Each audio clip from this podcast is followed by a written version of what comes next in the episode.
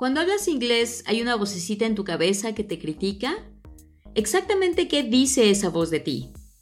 ¿Sabías que esa voz no eres tú y que no dice la verdad? Y no solo eso, ¿sabías que la puedes hacer tu aliada? Bienvenidas mis queridas Unlearners, me siento muy contenta de que estén aquí conmigo otra vez. Eh, para empezar, el día de hoy necesito decirte que, bueno, a veces me refiero a ustedes, unlearners, y luego me voy a lo individual, mi querida unlearner, porque soy un relajo y pensar en inglés no me ayuda en nada. Así que lo siento por esta incongruencia. Espero que esto no afecte la claridad de mi mensaje porque pues la verdad va a seguir pasando. Pero either way es con mucho, mucho, mucho cariño. Ah, el episodio pasado te platiqué de las dos presencias en tu mente, la que se manifiesta como una voz que comenta siempre sobre ti y todo lo que te rodea, y el nivel más profundo donde reside la calma, o sea, el fondo del lago. En este episodio nos vamos a enfocar en esa voz, particularmente en lo que CBT se le conoce como self-talk, nuestro monólogo interno, que es la voz que se dirige a ti, nuestro self-talk puede ser nuestra aliada interna porque nos motiva y nos consuela, o puede ser un crítico interno muy duro. Tu self-talk tiene un impacto enorme en cómo te sientes sobre ti misma y en cómo reaccionas, y es, a la larga, responsable de tu experiencia de vida y los resultados de tus acciones. Seguro has oído hablar de la self-fulfilling prophecy o la profecía autorrealizada. Qué terrible es la traducción. Es un concepto en psicología popular que básicamente significa cumplir nuestras expectativas o crear situaciones que cumplen con nuestras expectativas. Por ejemplo, si tu voz interior siempre está diciendo que eres un fracaso, esto va a tener un impacto negativo en cómo te sientes, o sea, desalentada, insegura, ansiosa lo cual a su vez tiene un impacto negativo en la manera en que actúas y en las decisiones que tomas. Estos sentimientos te harán tomar malas decisiones, como no dar lo mejor de ti porque pues ya sabes que no lo vas a lograr, o vas a decidir no tomar acción para nada. ¿Para qué molestarse? Al final, sí, vas a fracasar, pero no porque tú misma seas un fracaso, sino porque le creíste a tu pinche vocecita interior. Ay, perdón, perdón, no hay que juzgarla ni enfadarse con ella. Y en serio, no debes hacerle el feo a esa voz porque ella no es inherentemente mala. El origen de esa voz y su personalidad, entre comillas, son tus creencias, son otras personas y el mundo en general. Necesitas recordar que no naciste con ninguna voz, ni aliada ni crítico. La voz es solo un hábito cognitivo aprendido. Lo aprendiste al observar a las personas que te cuidaron de niña y a otros adultos. Cómo se referían a sí mismos y cómo se referían a ti. No naciste con miedo al fracaso. Cuando eras niña, te caías y seguías adelante, hasta que un adulto actuó como si fues, como si tu caída fuera el fin del mundo o te avergonzó por algo que estabas haciendo, entre comillas, mal. Con el tiempo, la voz externa se convierte en tu voz interna. Si eres madre, Ponte a pensar un segundo en los mensajes que les das a tus hijos.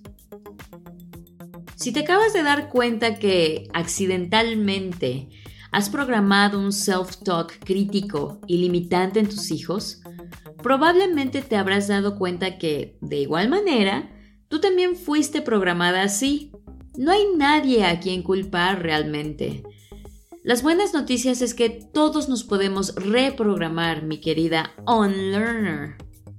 Puedes reprogramarte al hacerte consciente de tu voz interna, de lo positivo y lo negativo. Y como cualquier hábito, este también se puede cambiar. Te voy a dejar dos growth works esta vez. Recuerda, esto lo vamos a enfocar a tu meta de ser bilingüe en inglés, ¿ok? 1. Comienza por identificar la predisposición general de tu voz interior, o sea, su personalidad. Visita lifebuilders.mx diagonal toolbox, en donde encontrarás un cuestionario sobre las distorsiones cognitivas particulares de tu self-talk. Responde las preguntas basada en las observaciones que has hecho sobre tu voz interior. Nota qué categoría te es más fácil llenar. Recuerda que todo es un espectro y estas categorías aplican a todas las voces en una medida u otra. Tómate algunos días en llenar este cuestionario. Ten tus respuestas a la mano cuando escuches el siguiente episodio. Por lo mientras, estas categorías son la primera, self-limiting. Cuando tu voz te dice cosas como es muy difícil o no tienes tiempo, ¿te suena familiar? En corto, a esa voz le encanta darte excusas. Todo esto es más común si tiendes a tener un fixed mindset. Más info de este tema en el episodio 10. Cuando crees que tus habilidades y talentos son fijos, esto te hace pensar que cuando fracasas, tú eres un fracaso. Entonces la mejor manera de evitar la humillación es no intentar volverte bilingüe para nada. Para eso te sirven todas estas excusas. Este tipo de voz corta tus alas antes de que siquiera comiences a volar. Categoría número 2. Assumptions. Este tipo de voz cree que siempre tiene la razón y que puede leer la mente de otras personas. Llegan a conclusiones y juicios de manera instantánea y sin cuestionarse. La gente va a criticar mi pronunciación. Nadie va a entender lo que estoy tratando de decir. 3. Reruns. La mayor parte de tu self-talk sucede en autopiloto. Son pensamientos repetitivos y automáticos que has tenido por tanto tiempo que ya ni los notas. Soy muy pendeja para el inglés, te dices a vos, aunque para todo lo demás en tu vida, personal y profesional, seas una chingona. Puede que ni siquiera lo creas, pero como ya estás tan acostumbrada a escucharlo, lo dejas pasar y ni siquiera lo cuestionas. 4. Others' thoughts. A veces tu voz solo repite como perico lo que otras personas te han dicho. Te vas a sorprender cuando te des cuenta cuánto de lo que dices a vos ni siquiera viene de ti. Es hora de sacar a esa gente fuera de tu cabeza.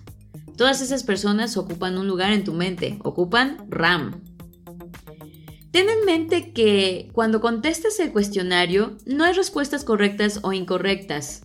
Es un ejercicio de self-awareness, donde no hay juicios u opiniones. Simplemente es lo que es. Todos tenemos una aliada interna y un crítico interno. Sin embargo, en la gran mayoría de la gente, el crítico interno es el dominante. Este lado negativo de la voz se puede manifestar de muchas maneras. En el próximo episodio te cuento, pero por el momento debes recordar, insisto, que este crítico interno no eres tú ni dice la verdad. Esta es la segunda growth work. ¿Lista?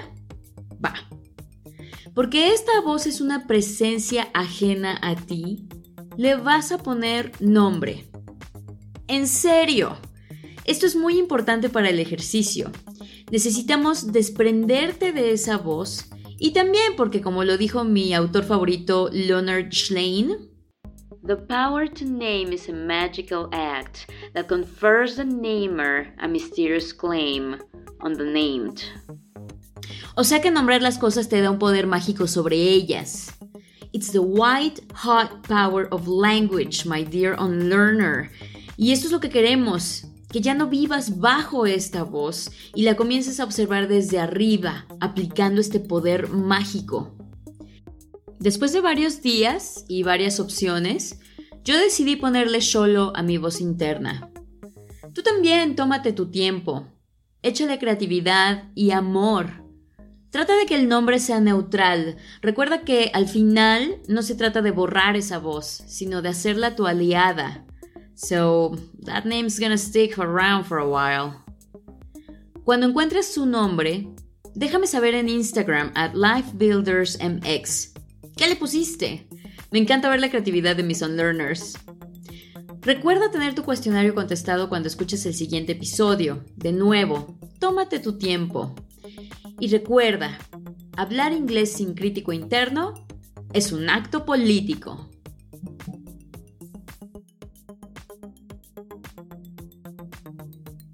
On Your English drops every other Wednesday. Follow us on Instagram at LifeBuildersMX. Share this episode with someone you love. Find us on Spotify, Apple Podcast, or wherever you get your podcasts.